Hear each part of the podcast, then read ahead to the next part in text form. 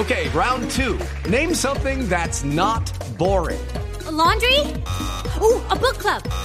Computer solitaire, huh? Ah, oh, sorry, we were looking for Chumba Casino. That's right. ChumbaCasino.com has over 100 casino style games. Join today and play for free for your chance to redeem some serious prizes. ChumbaCasino.com. No purchase necessary. Full prohibited by law. 18 plus terms and conditions apply. See website for details. Señor Ministro del Interior, Alfonso Prada. Ministro, buenos días. Eh, muy buenos días, Néstor. Un placer saludarlos. ¿Cómo va a ser el trayecto? ¿De qué proyectos, ministro? ¿Cuáles van a ser las prioridades para el gobierno este semestre, este año, ministro? Eh, sí, Néstor. Pues básicamente el, el, cronograma lo dividimos en dos. Vamos a arrancar el próximo 6 de febrero. Yo ya tengo el decreto en mi mesa en estudio para remitirlo al presidente de la República, el decreto que convoca al Congreso en pleno, Cámara y Senado y todas las comisiones a sesiones extraordinarias a partir de el 6 de febrero.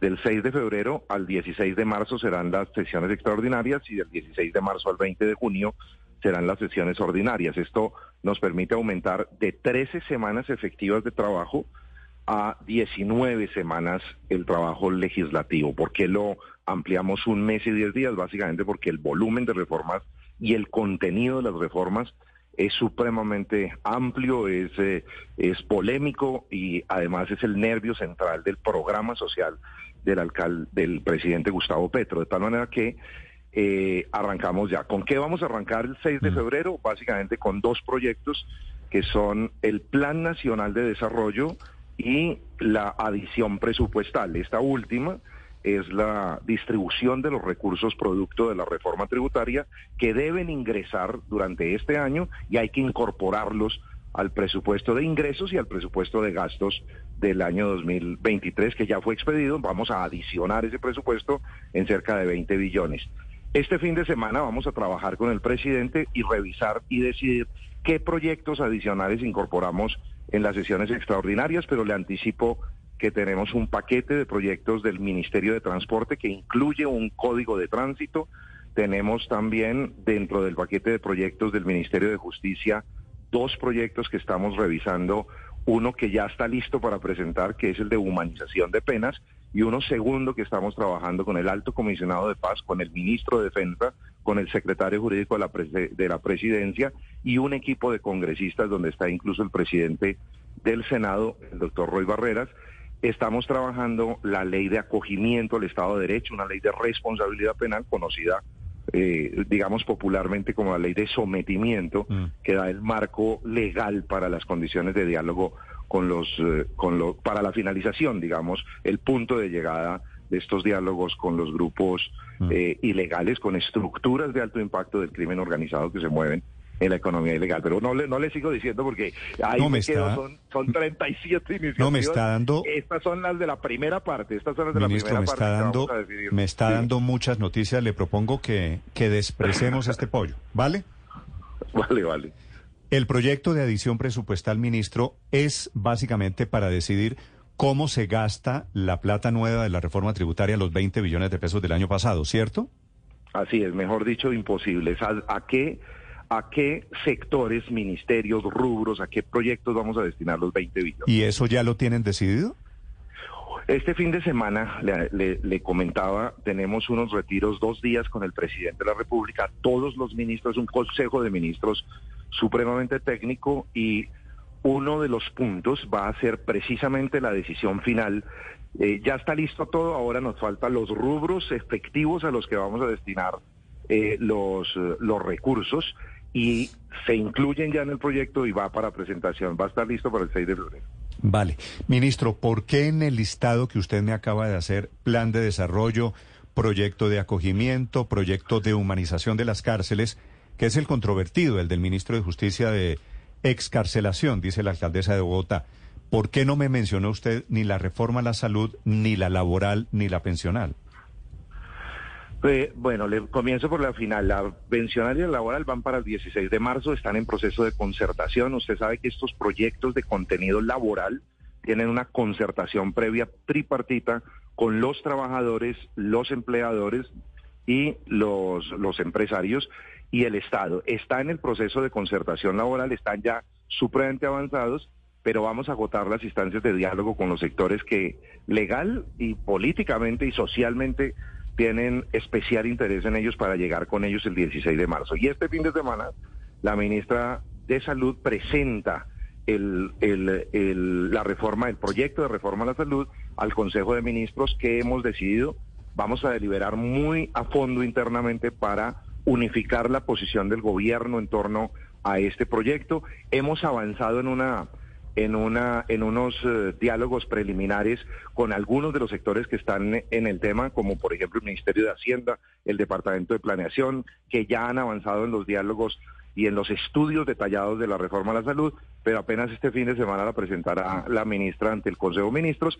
Allí vamos a unificar voces de gobierno y cuando ya tengamos todo listo, irá la intención del presidente claramente es que los presentemos en extra, seguramente no va a ser el 6 de febrero, pero sí que en ah, febrero comience el, el, debate. Perdóneme, ¿la reforma a la salud, después de que la estudien, la presentan en sesiones extraordinarias? Sí, la idea es que vayan sesiones extraordinarias, no comenzando ellas como el plan de desarrollo y la edición presupuestal, pero es la idea que tenemos. Vamos a ver si, si logramos mantener ese cronograma después de los diálogos que estamos teniendo y las presentaciones que está haciendo la ministra. Todo depende de la, de la dinámica misma del diálogo Ministro, interno del gobierno. Judy was boring. Hello. Then Judy discovered chumbacasino.com. It's my little escape. Now Judy's the life of the party. Oh, baby, mama's bringing home the bacon. Whoa, take it easy, Judy. The Chumba life is for everybody. So go to ChumbaCasino.com and play over 100 casino style games. Join today and play for free for your chance to redeem some serious prizes. ChumbaCasino.com. No purchase necessary. Void prohibited by law. 18 plus terms and conditions apply. See website for details. De esa reforma a la salud que ya se conocen algunos brochazos, no el texto definitivo, de lo que se conoce, ¿a usted le gusta? Pues el concepto me parece supremamente importante. Es más, creo que es necesaria una reforma a la salud. Aquí creo que nadie, no he escuchado a ningún sector en concreto que diga que no hay que reformar partes del sistema y desde esa perspectiva pasar a una salud preventiva, una salud que nos ahorre costos de enfermedades complejas hacia adelante, una, una reforma a la salud a la que la totalidad de los colombianos tengamos acceso con la cédula, que esté absolutamente ligada a las necesidades que tiene la población en su territorio, es una buena reforma. ¿Cuál es el punto? Va a ser seguramente toda la transición, no es una transición fácil, es una transición que debe tomar tiempo, muchos recursos y estamos analizando cuál es la potencialidad que tenemos para poder adelantar o avanzar en esa transición con, con el mayor o la mayor responsabilidad pensando siempre en la salud de los colombianos. Ministro, no se conoce todavía el texto de la reforma a la salud. El domingo, el fin de semana, lo van a conocer ustedes en detalle en el Consejo de Ministros o en la reunión que tendrán en Villa de Leyva. Pero a mano alzada hoy, ¿usted considera que cuenta el gobierno con los votos suficientes en el Congreso para sacar adelante la reforma a la salud? Pues nosotros tenemos una coalición grande, sólida. Le quiero decir que tenemos el 79% de los de los miembros que de, de los integrantes de la Cámara hacen parte de la coalición mayoritaria, el 76% en el Senado de la República. Es una coalición sólida, fuerte, pero usted sabe que cada congresista, cada partido delibera previamente a cada reforma. Recuerde usted todo lo que nos tocó sufrir con muchas reuniones, con mucha explicación en la reforma tributaria. Esta no es una reforma menor, es una reforma de cambio, es una reforma social y vamos a tener que hacer la socialización con las bancadas, escuchar qué opinan cada uno de los voceros en el Congreso de la República, las mesas directivas, lograr construir una mayoría, Ricardo, se logra no simplemente con armar una coalición, sino con que el contenido de los proyectos sea no solamente comprendido plenamente por el congresista, sino adicionalmente sea compartido. Y eso demanda mucha deliberación, mucho diálogo, mucha paciencia para poder estar dialogando con con tantos actores y con tantos sectores políticos y obviamente la sociedad va a tener un papel enorme. La salud estaba organizada en gremios, van a intervenir en las audiencias públicas, en las deliberaciones de cada comisión. De tal que yo no puedo garantizar al 100% hoy aquí, no para la reforma de la salud, para ningún proyecto, que no se nos vaya a caer, que vayamos a tener las mayorías sólidas. Aquí no son un grupo de borregos, sino un grupo de congresistas elegidos democráticamente que deliberan, piensan y al finalmente pero, y pero ministro, votan. a propósito de eso, usted ya sabe quiénes se han convertido dentro de ese grupo de amigos del gobierno desde ya en grandes críticos. Le digo políticamente cómo lo van a manejar. Por un lado, dentro del gobierno, el exministro, el ministro Alejandro Gaviria, que fue ministro de Salud. Usted ya vio la declaración de él ayer oponiéndose a la reforma de salud del gobierno. Y por el otro lado, también el presidente del Congreso, Roy Barreras, oponiéndose a algunos criterios de la ministra Corcho. ¿Cómo maneja usted esa papa caliente? Así tal cual se lo acabo de mencionar. Con Roy hemos hablado, yo he tenido ya por lo menos tres reuniones hablando de la agenda legislativa. Él me ha hablado de su posición frente al tema de la reforma. Ah, me, ha, me ha dicho, como lo sabemos todos, no conocemos ninguno de nosotros el texto final, lo conoce ya el presidente, lo ha estado trabajando. No he hablado yo personalmente con el presidente en torno al contenido de ese articulado. Este fin de semana vamos a trabajar en eso y en el caso de Alejandro hemos tenido reuniones de muchas horas, le quiero decir, de muchas horas en donde hemos deliberado, hemos autocriticado este debate interno, incluso que se filtren eh, posiciones porque no las dicen eh, eh, con el ánimo de, de, destruir. Este tipo de posiciones se expresan en el Consejo de Ministros.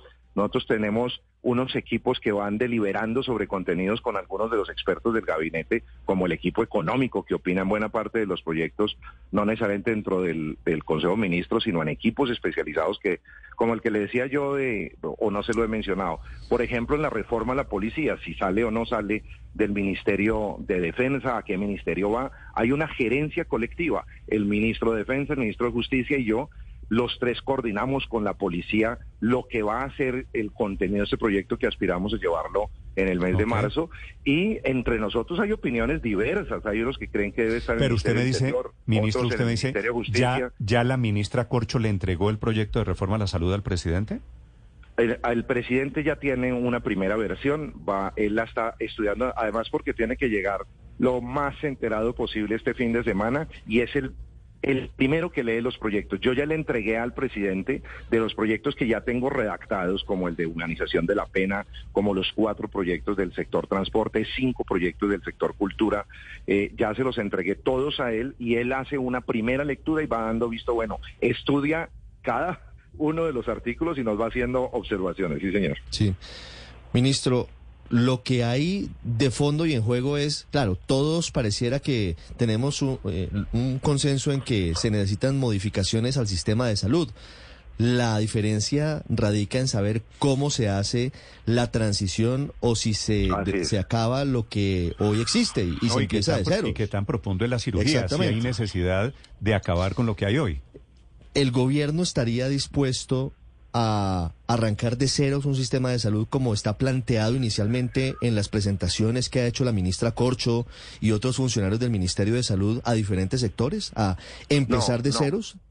No, en ningún caso es empezar de cero, Ricardo. El primer precepto que presenta la ministra de Salud siempre es construir lo que se haya construido y haya funcionado bien, identificar todo lo que ha funcionado mal y comenzar a construir consensos sobre las diferencias que hay en este tránsito, como usted bien lo señala. Pero, pero, ministro, eso puede decir la doctora Carolina Corcho, pero la presentación que han hecho dice todo lo contrario. O sea, plantea bueno, el fin de la CPS y plantea la creación de una institucionalidad hoy inexistente para reemplazar todo lo que hacen hoy la CPS. Eso, con todo respeto, ministro, pues es empezar de cero, no es construir solo lo construido. No, y yo le digo que no es empezar de cero y cuando usted y yo tengamos los textos y tengamos socializada la reforma, pues seguramente vamos a tener la posibilidad de, de, debatir con mucha más conocimiento que yo no tengo en este momento, lo confieso y tengo que reconocer que, que mientras eso no se dé, opinar de fondo, como por ejemplo a decir que esto se va a borrar todo de un plumazo, pues no me parece que sea lo, digamos, lo más claro de mi parte porque no tengo ese conocimiento. Vamos a tenerlo, vamos a revisar con la ministra y yo solamente creo en las presentaciones que primarias que nos ha hecho en torno a que aquí no se trata de borrar de un plumazo todo, sino se trata de mejorar lo que hay. Sí, pero dice usted, ministro, una y otra vez que es necesaria una reforma a la salud, pero necesaria según quién. Ustedes tienen encuestas al respecto y le, se lo pregunto porque según no, la no, más nadie, reciente nadie encuesta nacional de evaluación, entre 20 mil colombianos, no, sé si 8 de cada 10 dicen que están muy satisfechos con su EPS. Yo le digo que en los escenarios de expertos, incluido Alejandro Gaviria, que ustedes mencionan reiteradamente como si fuera un símbolo de oposición, lo que es un símbolo que internamente opina, mencionan que no está de acuerdo y coincide plenamente, como todos los sectores políticos representados en el gabinete, que sí hay necesidad de meterle mano una, a la reforma a la salud, pero no solamente en Colombia, en el planeta entero, el tema de la salud es sometido a reformas permanentes porque no logra ser lo suficientemente eficaz en ninguna parte del mundo el sistema de la salud. Por ejemplo, si pusiéramos en blanco y negro lo que usted acaba de decir, que dos de cada diez dicen que no están satisfechos, pues hay que pensar en esas dos a ver cómo reformamos para que le llegue. Si solo dos personas están en desacuerdo, que no le funciona la salud, pues están en riesgo de vida, están en riesgo de no tener el derecho a la salud eficaz. Luego hay que hacer algo para que les llegue. Con solo la, el porcentaje que usted dijo que tampoco se, pues... Eh, si sea exactamente el que es o no. Sí. Ahora, ministro, es que depende cómo se haga el planteamiento. Si ustedes presentan un proyecto para mejorar el sistema de salud, ¿quién no lo apoya? Si presentan un proyecto para acabar con el actual sistema de salud, la pregunta es al revés, ¿quién lo apoya?